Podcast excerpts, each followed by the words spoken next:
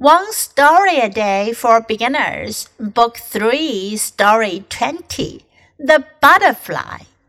One day we were playing outside. Suddenly, a big purple butterfly flew over to us. Let's catch it, said my sister. We chased the butterfly and caught it. It was beautiful. We put it in a cage. Soon the butterfly stopped moving. We realized that the butterfly had to go. If we kept it in the cage, it would die soon. So we set it free and said, Goodbye, butterfly. 今天的故事讲的是 butterfly 蝴蝶。One day 有一天，we were playing outside，我们在户外玩耍。 outside 在户外。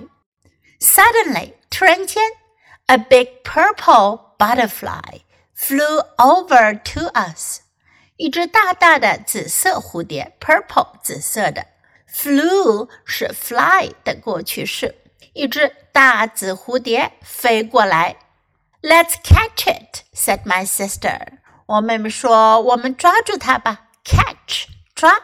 We chased the butterfly. Chase 追逐，我们追着蝴蝶，and caught it. Caught 是 catch 的过去式，我们抓到了它。It was beautiful. 很美丽。We put it in a cage. 我们就把它放在了笼子里。Soon the butterfly stopped moving. 很快，蝴蝶停止了移动。We realized 我们认识到 that the butterfly had to go. 我们必须让蝴蝶走了。If we kept it in the cage, it would die soon. 如果我们把它一直留在笼子里，它很快就会死了。So we set it free.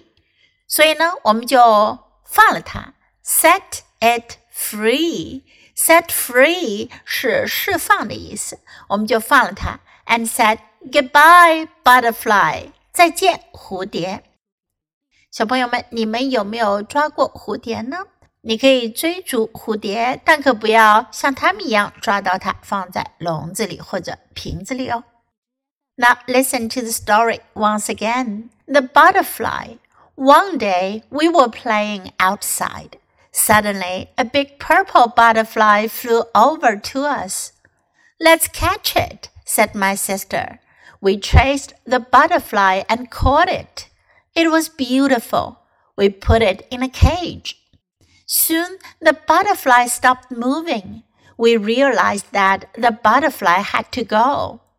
If we kept it in the cage, it would die soon. So we set it free and said, Goodbye, butterfly.